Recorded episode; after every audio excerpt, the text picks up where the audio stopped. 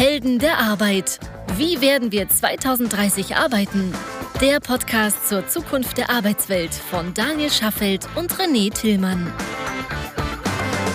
Herzlich willkommen zu einer neuen Folge unseres Podcasts Helden, Helden der, der Arbeit. Arbeit. Hallo, guten Tag zusammen. Guten Tag zusammen. Vielleicht mal ganz kurz zur Einordnung für all die, die uns noch nicht gehört haben. Wir sind ein Podcast, der sich die Frage stellt, wie werden wir 2030 arbeiten? Der liebe René und ich, Daniel, versuchen uns seit einigen Folgen mit diesen Fragen zu beschäftigen und Antworten auf diese Teilfragen dahinter zu stellen. Und am Ende geht es ja alles da auch viel darum, wie es denn ist, wenn wir älter sind. Denn tatsächlich ist ja 2030 in zehn Jahren. Das heißt also, wir werden dann alle zehn Jahre älter sein. Und wir haben uns ja in letzter Zeit, René, schon öfter mal mit dem Thema Älterwerden beschäftigt, weil irgendwie werden wir beide ja auch älter, ne? Jo, allerdings. es ist wahr. es lässt sich noch nicht leugnen. So, und wir hatten vor zwei, drei Folgen uns schon mal mit dem Thema Berufswahl im Alter beschäftigt, beziehungsweise auch mit der Frage, so, wie ist das denn eigentlich, wenn man älter wird und dann nochmal wie beruflich durchstarten möchte? Und da haben wir jetzt nochmal mehr Input zu bekommen und würden da gerne nochmal ein bisschen mehr zu diskutieren. Richtig, René? Ja, absolut. Wir haben ähm, mehrere Zuschriften bekommen, aber eine hat uns dann doch ziemlich beeindruckt. Die war, die war wirklich sehr ausführlich von einer Dame aus Süddeutschland. Der, die, den Namen lassen wir jetzt mal anonym. Die, die uns schreibt: Hallo, Herr Tillmann, bin gerade durch meine Recherche zum Thema zu Ihrem Podcast Nummer 23 zum Thema gerne über 50 gekommen. Seit Mai bin ich ebenfalls 50. So schnell kann es gehen.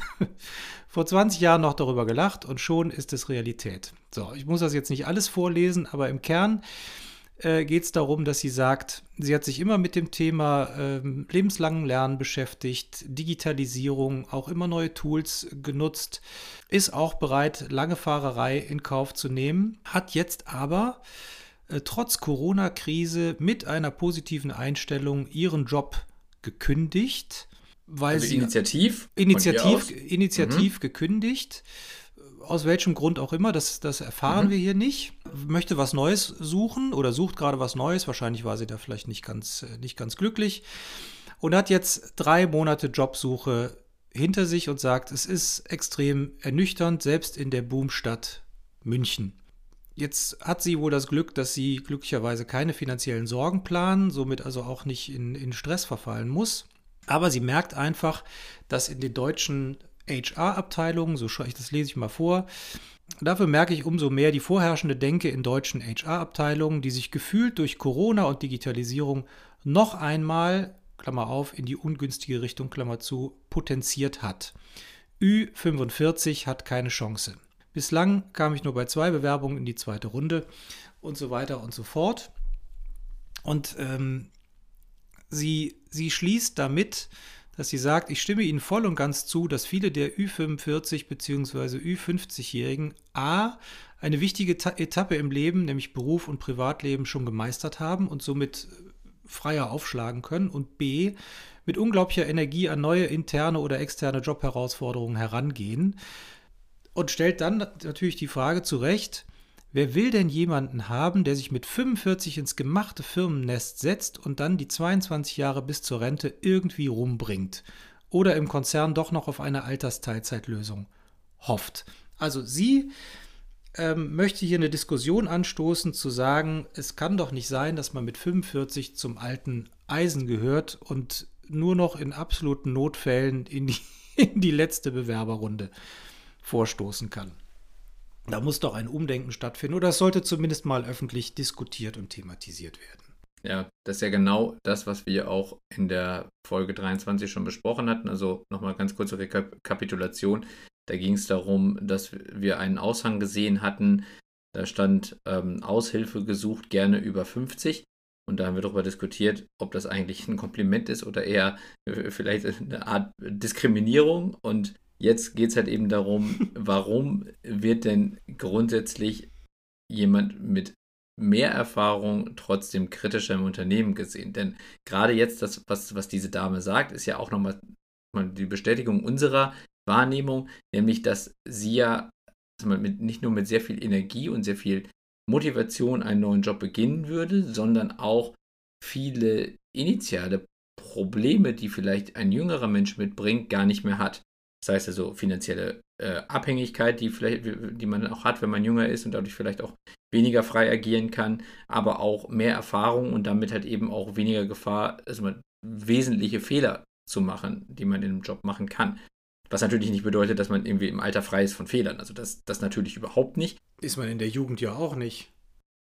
Nein, nur in der Jugend macht man vielleicht noch ein paar mehr Fehler, weil ja. man ein paar Dinge noch nicht erlebt hat. Und im Alter äh, hat man ein paar Dinge schon mal gesehen und sagt so, das hat damals nicht geklappt, hm, brauche ich heute vielleicht nicht nochmal machen, weil wird wahrscheinlich wieder nicht klappen. Und das nennt man Lernen. Und das, das, das macht total Sinn, wenn man so etwas macht. Also vielleicht mal ganz kurzer Exkurs, bei, bei Highjob haben wir es ja auch so, dass wir sagen, also wir leben eine aktive Fehlerkultur. Es ist wichtig, Entscheidungen zu treffen und es ist besser, eine falsche Entscheidung zu treffen als gar keine. Aber es ist natürlich auch wichtig, dass wenn man eine falsche Entscheidung getroffen hat, man diesen Fehler schnell erkennt und vor allen Dingen danach bitte nicht wiederholt. Es reißt niemand jemandem den Kopf ab dafür, dass ein Fehler gemacht wurde, aber es wäre schon ziemlich dämlich, wenn ein Fehler, der einmal gemacht wurde, beim zweiten Mal aus genau dem gleichen Grund nochmal gemacht würde. Ja, das aber wir gehen ja trotzdem noch, noch ein Stück weiter. Wir, wir plädieren ja eher dafür, dass wir sagen, ähm, frag nicht um Erlaubnis, sondern mach. Ja, das meinte ich damit. Genau, und wenn du es dann vergeigt hast, äh, lass mal gucken, wie wir, wie wir da gemeinsam wieder rauskommen. Aber diese, diese Liturgie zu sagen, wo muss ich denn jetzt hinlaufen, was, was soll ich denn jetzt machen und, äh, und sich ständig absichern, damit kommt man eben nicht nach vorne. Und das ist, das ist eine Haltung, die wir versuchen, unseren Mitarbeiterinnen und Mitarbeitern. Genau. Aber trotzdem, also was, wir grad, was du gerade auch gesagt hast, es ist ja trotzdem von Vorteil, wenn man so viel Lebenserfahrung schon mitbringt, dass man manche Fehler vielleicht auch beim ersten Mal schon gar nicht macht.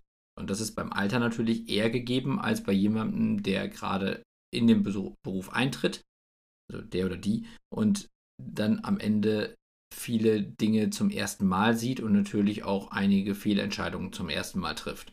Und deswegen grundsätzlich ist ein eine ältere Mitarbeiterin oder ein älterer Mitarbeiter zumindest mit mehr Erfahrung ausgestattet und dementsprechend besteht die Chance, dass weniger Fehler gemacht werden. Auf der anderen Seite, das ist vielleicht einer der Nachteile vom Alter, dürfte diese Person wahrscheinlich ein bisschen teurer sein. Und dann könnte man als HR-Abteilung ja schon wieder abwägen und sagen, okay, der jüngere Mensch macht irgendwie vielleicht doppelt so viele Fehler. Wie viel kostet das das Unternehmen? Und wie viel kostet am Ende der die ältere Mitarbeiterin oder der ältere Mitarbeiter das Unternehmen im Vergleich dazu und ist es dann am Ende eine wirtschaftliche Abwägung. Das kann ich nicht sagen, aber ja, also könnte eine Motivation wir sein. Wir können ja mal überlegen, was sind denn, was sind denn typische Malus-Merkmale, die ein älterer Mitarbeiter oder eine ältere Mitarbeiterin haben können? Zu teuer ist mal das eine. Also, ja. ne, hat sich schon an einen gewissen Status gewöhnt, äh, den will sie oder er nicht verlassen. Könnte ein Thema sein. Zu wenig flexibel. Heißt, Klar, man hat vielleicht nach Ausbildung, nach Studium ab Anfang 20, ab Mitte 20 viel gelernt in den ersten fünf bis zehn Jahren.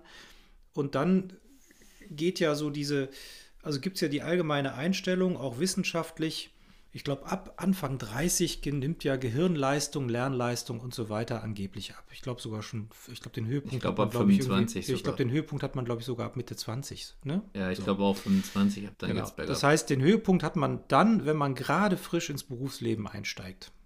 Ja. Oder wo die, die meisten von uns und Hörerinnen und Hörern ins Berufsleben eingestiegen sind. So, das heißt, dann hast du also schon 20 Jahre hinter dir, äh, in denen du auf dem absteigenden Ast bist. Also könnte man unterstellen, Ja, ist doch hast so. aber schön auf den schön Punkt gesagt. gebracht. Ja, total. Dann könnte, man, dann könnte man doch unterstellen und sagen, du hast jetzt vielleicht in den ersten 10, 15 Jahren noch mehr gelernt, hast dich mit neuen Dingen auseinandergesetzt.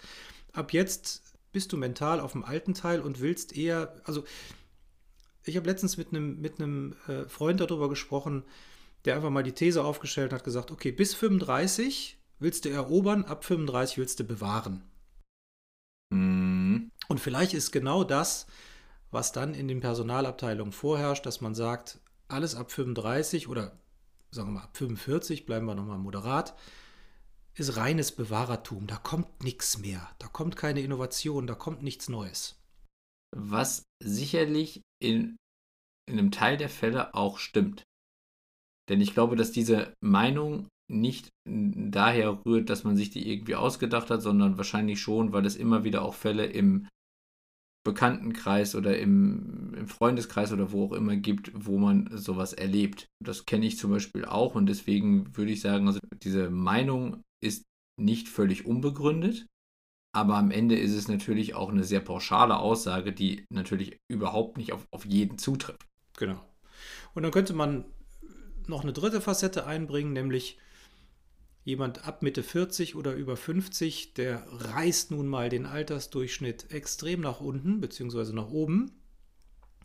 Heißt, wenn da ein Team ist, was im Durchschnitt vielleicht, sagen wir mal, 30, Mitte 30 ist, dann hast du da 10 bis 15 Jahre Delta. Wie will sich das eigentlich geistig, wie will sich so jemand mental und von der, von der ganzen Sicht auf die Welt in das Gesamtteam einbringen? Wie soll das funktionieren? Ja, auch dazu würde ich gerne ganz kurz etwas erzählen, weil ähm, im Moment läuft gerade die Pirate Live, das ist eine Konferenz von, ähm, also aus, aus dem Gründer- und Unternehmertum-Bereich. Und da ging, da war gestern ein kurzer Vortrag, den ich gesehen habe von dem Geschäftsführer von N26. Vielleicht schon mal gehört, das ist ein Banking-Startup oder aktu aktuell mit 1500 Mitarbeitern schon weit davon entfernt, noch ein Startup zu sein.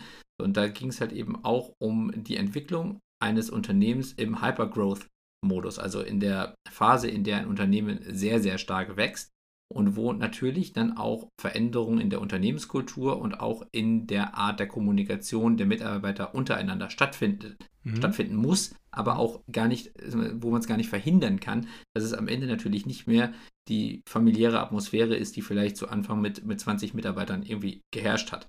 Und wo die Aussage von ihm war, dass das eben halt auch etwas ist, was zum Beispiel bei N26 ganz bewusst auch forciert wird, weil zum Beispiel in bestimmten Bereichen jemand eingestellt wird als Abteilungsleiter oder als Bereichsleiter, der zum Beispiel von einer großen internationalen Bank kommt und dann erstens älter ist und außerdem natürlich auch aus einem ganz anderen Umfeld als im Startup kommt und damit natürlich auch eine ganz andere Kultur in seiner Abteilung prägen wird, was ja erwartbar ist und was auch passiert, was aber auch gewollt ist, weil es am Ende dem Unternehmen hilft.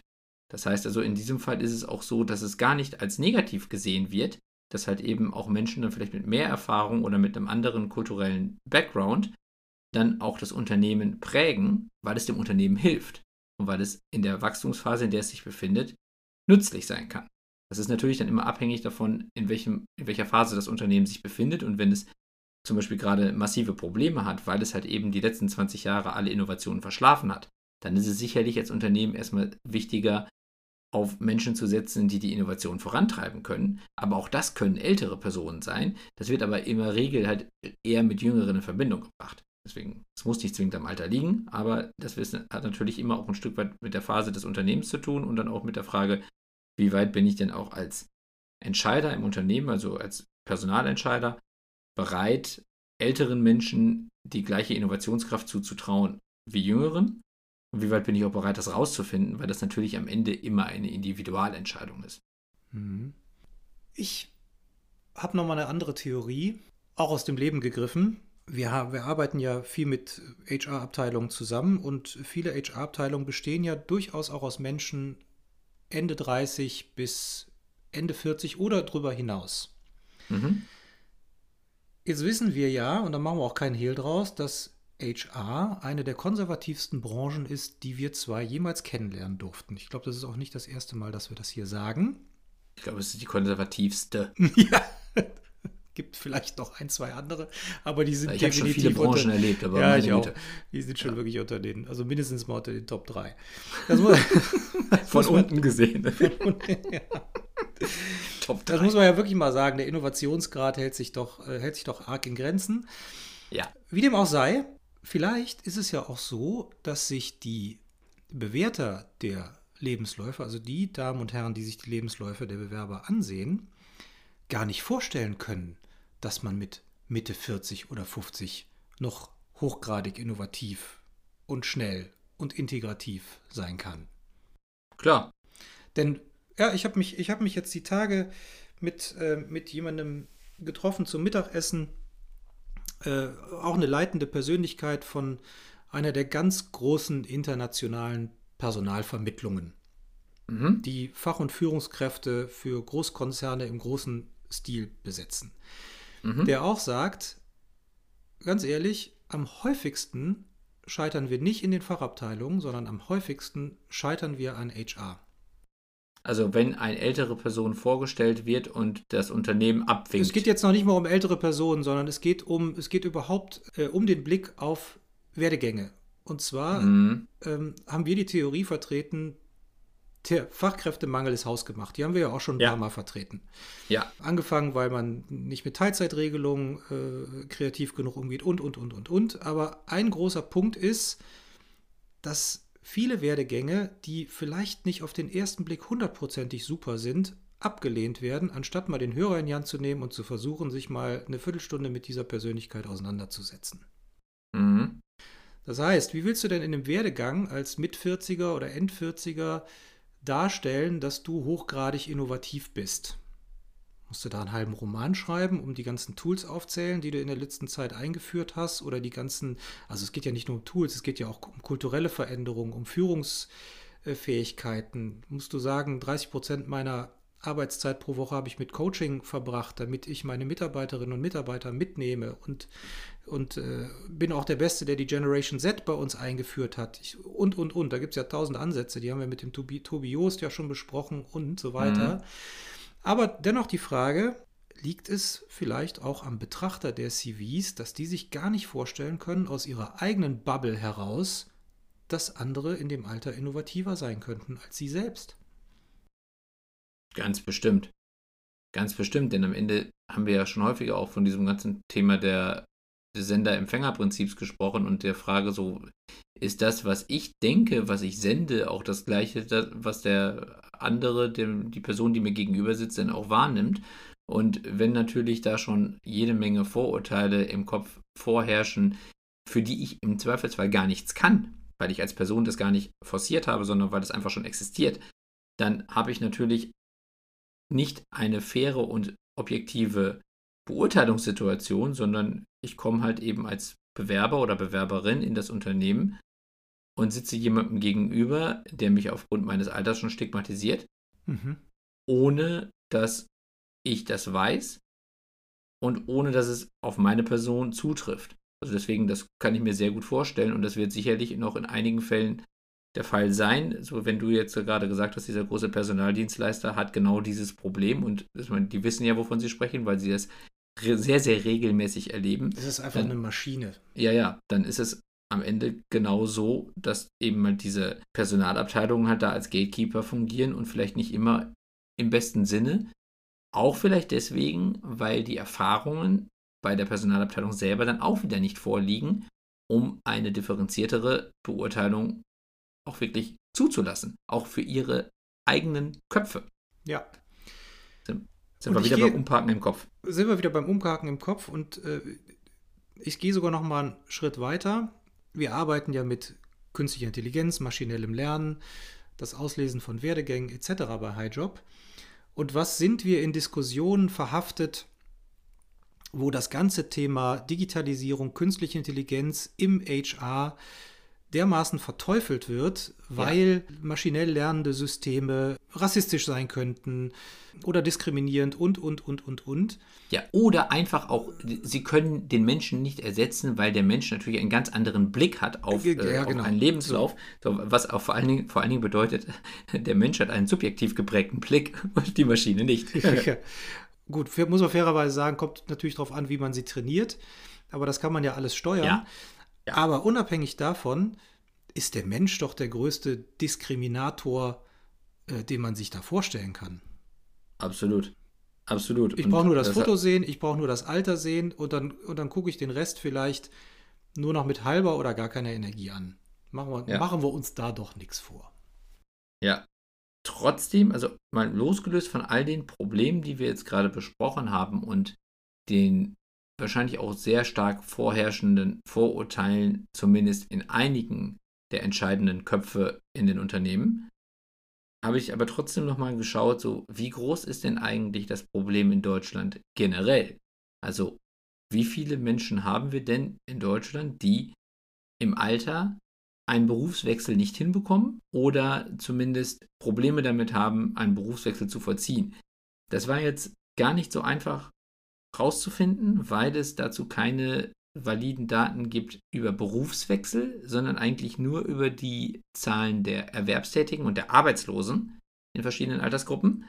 Deswegen habe ich mir das mal im Detail angeschaut. Mhm. Und was ich zumindest erstmal sagen kann, in der absoluten Zahl der Arbeitslosen, also in der Klasse der 50 bis 65-Jährigen, ist die Gesamtanzahl der Arbeitslosen seit 1996 oder 98, da ist sie nochmal ein bisschen gestiegen, äh, mit 1,2 Millionen ähm, ist sie danach immer weiter zurückgegangen und aktuell liegen wir bei 780.000 Menschen, die in diesem Alter arbeitslos sind.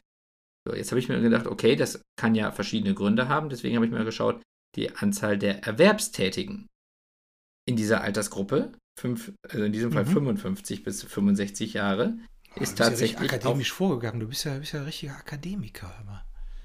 Ja, also mit Daten, da, da stehe ich einfach ein bisschen mit drauf. Ja, ich, klingt langweilig, aber ich finde es trotzdem geil. Aber, aber tatsächlich, also die, äh, die Gruppe der 55 bis 65-jährigen Erwerbstätigen ist seit 1993 prozentual kontinuierlich gestiegen. Das heißt also die Frage, wie viele der 55 bis 65-Jährigen haben einen Job? Die lag nämlich 1993 bei ungefähr 35 Prozent nur. Das heißt also nur 35 Prozent der 55 bis 65-Jährigen waren in Arbeit, in Lohn und Brot. Und im Jahre 2019 liegt sie bei 72 Prozent. Boah, hat sich gedreht. Super. Also beziehungsweise hat sich gedreht mehr als gedreht. Genau. Also es gibt natürlich verschiedene Gründe. Es gibt auch also, äh, unter anderem die Gründe dafür, dass das Renteneintrittsalter ähm, äh, gestiegen ist, dass gleichzeitig der Vorruhestand schwieriger geworden ist, dass es mehr Abschläge bei der Rente gibt und deswegen Leute halt auch bereit sind, länger zu arbeiten, als sie es vielleicht vorher getan haben. Dann gibt es auch den demografischen Wandel noch dazu. Aber deswegen habe ich auch gerade noch den demografischen Wandel, habe ich mir auch nochmal angeschaut und habe nochmal geschaut, so, wie viele Menschen gibt es denn überhaupt, also prozentual in Deutschland, die in diese Altersgruppe gehören, also 40 bis 60 und 60 bis 80. Und da ist es so, dass gerade jetzt in der Gruppe 60 bis 80, äh, die, hat, die hat zugenommen seit 2000, aber nur von 19,8% auf aktuell 21,7%. Also das sind natürlich schon noch insgesamt 2%, aber es ist jetzt nicht so wahnsinnig viel. Die Gruppe der 40 bis 60-Jährigen hat sogar ihren Höhepunkt eigentlich, also den äh, im Jahr 2009 gehabt mit 31 Prozent und liegt aktuell wieder bei 28,4 Prozent, hat also sogar schon wieder abgenommen. Das heißt also auch die, wenn man jetzt sagen würde, so, ja, wir haben ja immer mehr alte Leute, die irgendwie ähm, trotzdem in Lohn und Brot kommen müssen und die schaffen das dann halt eben alle nicht, dann ist das so eigentlich nur bedingt richtig. Also wenn man sich mal ganz nüchtern die Zahlen so anschaut, wie ich sie jetzt mir angucken konnte, würde ich sagen, haben wir eine deutliche Zunahme an Arbeitnehmern im höheren Alter. Und eine, eine, rück, eine rückläufige Zahl an Arbeitslosen in diesem Alter. Ja, aber das ist doch super. Dann muss man sich ja schon fast die Frage stellen, warum wir den ganzen Sums vorher diskutiert haben, wenn der faktisch ja nur in Einzelfällen, also Einzelfälle bei 700.000 ist natürlich nicht ganz richtig, aber im Vergleich zu früher deutlich weniger stattfindet. Dann ist es ja ein Wahrnehmungsproblem. Vielleicht, weil was die Zahlen natürlich überhaupt nicht sagen, ist, wie weit dann auch die Positionen, die dann halt eben auch zum Beispiel bei einem Jobwechsel passieren. Also ich kann jetzt sowieso auch nicht sehen, also du weißt jetzt nicht, wie ob das, ob das auch 700.000 äh, Minijobber sind oder, oder irgendwie Ja, sowas. erstens das nicht. Das, das, das habe ich jetzt hier gerade nicht vorliegen. Ja. Und außerdem, was ich auch nicht sehen kann, ist, wie häufig denn im Alter noch ein Jobwechsel passiert. Darüber gibt es quasi keine Statistik. Okay. Das heißt also, es kann natürlich auch sein, dass die Leute halt eben schon seit 20 Jahren im Job sind und dort bleiben und was auch nicht klar ist, ist, wie viele derjenigen, die dann jetzt in Lohn und Brot stehen, nachdem sie es vorher vielleicht nicht getan haben, dann auch wirklich die Position erreichen, die sie erreichen wollen. Also im, im Sinne von feier deine Fähigkeiten, mach das, was du kannst und nicht das, was am Ende übrig bleibt. Mhm. Und da sind ja dann diese Einzelmeinungen, die wir da immer wieder hören, ja dann doch zumindest so, dass man sagt, so, klar, ich könnte irgendwie einen Job bekommen, das wird wahrscheinlich auch noch irgendwie gehen, aber ich bekomme am Ende nicht den Job, der eigentlich meinen Fähigkeiten entsprechen würde und wo ich auch wirklich helfen kann. Dann muss man sagen, also die, das akute Problem in Deutschland ist sicherlich nicht überhaupt einen Job zu finden. Also zumindest bis jetzt vor Covid-19 war das sicherlich in Summe nicht so groß. Aber ob es dann am Ende das ist, was man mit seinen Fähigkeiten auch wirklich, wo man helfen könnte, das steht auf einem ganz anderen Blatt. Spannend. Also ich gehe jetzt mal davon, ich unterstütze, also es wäre trotzdem mal spannend, äh, das herauszufinden, zu sagen, wie viele sind meinetwegen mit Mitte 30 oder Ende 30 in irgendeinen Job reingekommen und bleiben da dann auch wirklich bis zur Rente? Ich kann mir nicht mhm. vorstellen, dass das, dass das 100 äh, Prozent sind. Also es wird mit Sicherheit Jobwechsel geben, auch in einem Alter über 50 oder Ende 40. Äh, vielleicht auch sogar Ende 50. Kann ich mir sehr gut vorstellen. Das wäre wirklich mal spannend, ähm, ja, so ein bisschen in die Community reinzuhören, welche Erfahrungswerte die da so hat. Ja. Um zu verstehen, wie, wie ist denn das Bild da draußen wirklich? Das wird nicht repräsentativ sein, aber es wäre schön, wenn wir da ein paar, wenn wir da ein paar Beispiele bekommen würden. Und gleichermaßen wäre es ja auch spannend, von Unternehmen zu erfahren, die äh, eine ähnliche Meinung haben wie wir und sagen, wir setzen ganz bewusst, oder was heißt ganz bewusst strategisch da, wo es opportun ist, auf Menschen fortgeschrittenen Alters oder mit mehr Berufserfahrung. Das fände ja. ich ja auch spannend. Mal, der allgemeine Tenor ist der in Anführungszeichen Jugendwahn. Mhm. Aber offensichtlich stimmt der so ja gar nicht. Zumindest mal, was deine Zahlen nahelegen. Und dann könnte man ja auch noch vielleicht mal eine andere Frage stellen. Ist denn auch noch eine Hürde, ältere Menschen einzustellen, möglicherweise das ganze Thema Kündigungsschutz, den wir in Deutschland haben? Also wir haben ja in Deutschland eine ganze Reihe von Kündigungsschutzgesetzen, die auch durchaus eng ausgelegt sind. Ja. Würde man, würde man die lockern, wäre dann eine andere Geisteshaltung in Bezug auf die Einstellung möglicherweise vorhanden, weil man einfach mehr Risiko gehen kann als Unternehmung. Das ist ein sehr guter Punkt. Aber vielleicht ist das ein Thema für eine andere Folge. Ja, also das ist in der Tat echt ein sehr guter Punkt. Also da habe ich auch selber Erfahrungen sammeln müssen. Die kann ich, glaube ich, hier nicht erzählen, aber äh, tatsächlich ist es so, dass es gerade im Alter natürlich auch deutlich schwieriger wird, sich mal von jemandem zu trennen, wenn es denn aus welchen Gründen auch immer notwendig ist. Selbst wenn es gar nicht an der Person liegt, sondern an der unternehmerischen Situation, dann haben wir halt in Deutschland eine sehr, sehr schwierige Situation, wenn es darum geht, sich von älteren Menschen zu trennen im Vergleich zu jüngeren. Das hat ja auch einen, einen gewissen Grund, das ist auch sinnvoll, mhm. aber nur bis zu einem gewissen Grad und hemmt natürlich dann auch die Bereitschaft, jemand Älteres wieder neu einzustellen, weil diese Person im Zweifelsfall doch dann wieder einen höheren Kündigungsschutz genießt als andere Mitarbeiter im Unternehmen, die man dann vielleicht doch im Zweifelsfall noch eher behalten möchte, wenn es dann Situationen gibt, wo es dann vielleicht nicht mehr so rund läuft im Unternehmen. Mhm, guter Punkt. Das wird natürlich jetzt fast gar nicht mehr irgendwie zahlenmäßig belegbar werden, weil das ist ja etwas, was niemand zugeben würde, weil es halt auch diskriminierend wäre. Natürlich nicht. aber das ist sicherlich, also die, die, das ganze, die ganze Situation des Arbeitnehmerschutzes in Deutschland ist halt so stark ausgeprägt, dass es auf jeden Fall Einfluss nehmen wird auf Entscheidungen. Aber das kann ich mir nicht alles vorstellen. Aber wir, wir, wir ähm, beanspruchen ja auch gar nicht immer politisch korrekt oder juristisch korrekt zu sein, sondern was wir ja beanspruchen, ist subjektiv korrekt zu sein. Von daher können ja. wir das Thema ja. ja hochgradig persönlich äh, diskutieren. Das ist doch super. Genau, und ich meine, also gerade jetzt zum Beispiel die Dame, die uns da geschrieben hatte, die auch sagte, was, sie ist sehr motiviert, hat eben in einem neuen Unternehmen auch wirklich für Veränderungen sorgen zu wollen und dort halt eben einen positiven Impact leisten zu können, dann sind das ja auch die Personen, die sich auch an ihren Erfolgen genauso messen lassen werden, wie halt jüngere Personen. Natürlich. So, und dann muss man ja sagen, wäre zum Beispiel eine Auflockerung des Kündigungsschutzes in so einer Situation auch sinnvoll, weil es damit ja erstmal eine, eine faire Wettbewerbssituation gäbe. Und dann am Ende im Alter nicht mehr zusätzlich auch noch quasi einen Nachteil für die Neueinstellung darstellt, weil die Sorge besteht, dass in einer Wettbewerbssituation, wo dann die ältere Person vielleicht ihre Ziele nicht so erreicht wie die jüngere, dann aber trotzdem die jüngere gehen muss, weil die ältere nicht mehr kündbar ist. Also da müsste ja dann auch zum Beispiel eine ältere Person eigentlich genauso hohes Interesse daran haben, gleich behandelt zu werden, Meine im Sinne des Kündigungsschutzes, ja. wie die jüngere. Denn wenn wir jetzt unterstellen, dass diese Personen, die dann zum Beispiel aktiv einen Jobwechsel anstreben, dann eben halt auch leistungsbereit sind und nicht eben halt nur noch die Anzahl der Jahre bis zur Rente vor Augen haben, dann sollte an der Stelle zum Beispiel ja auch, müsste es eigentlich eine Möglichkeit geben, dass man in einem Arbeitsvertrag dann sagt, wir vereinbaren andere Regelungen der Kündigungsmöglichkeiten. Aber das ist zum Beispiel in Deutschland gar nicht möglich, denn wenn man es reinschreibt, ist es am Ende vor dem Arbeitsgericht nichtig. Das heißt also, selbst wenn man es als, wenn beide es vereinbaren würden und am Ende kommt es dann zum Streit und man geht trotzdem vor das Arbeitsgericht, dann verliert das Unternehmen an der Stelle, weil es einen Vertrag geschlossen hat, der laut dem Arbeitsgesetz nichtig ist.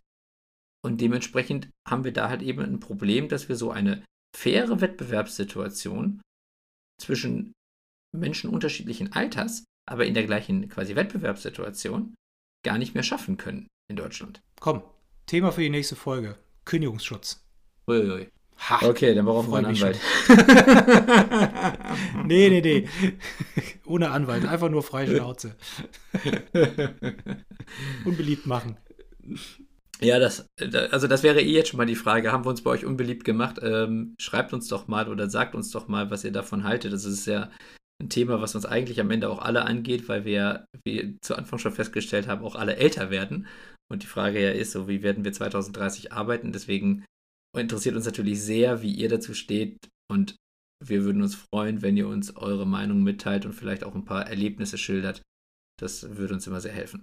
Also, hört euch die Folgen an unter heldenderarbeit.me. Schreibt uns Anregungen, Lob, Kritik, macht uns nieder, teilt uns äh, eure Freude mit unter heldenderarbeit.highjob.me oder zum Beispiel über LinkedIn, WhatsApp, welche Kanäle ihr auch immer habt in unsere Richtung.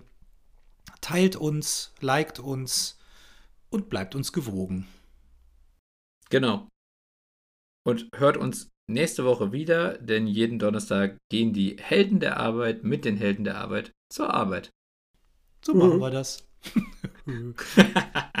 Gute Woche euch. Macht's gut, ciao. Tschüss.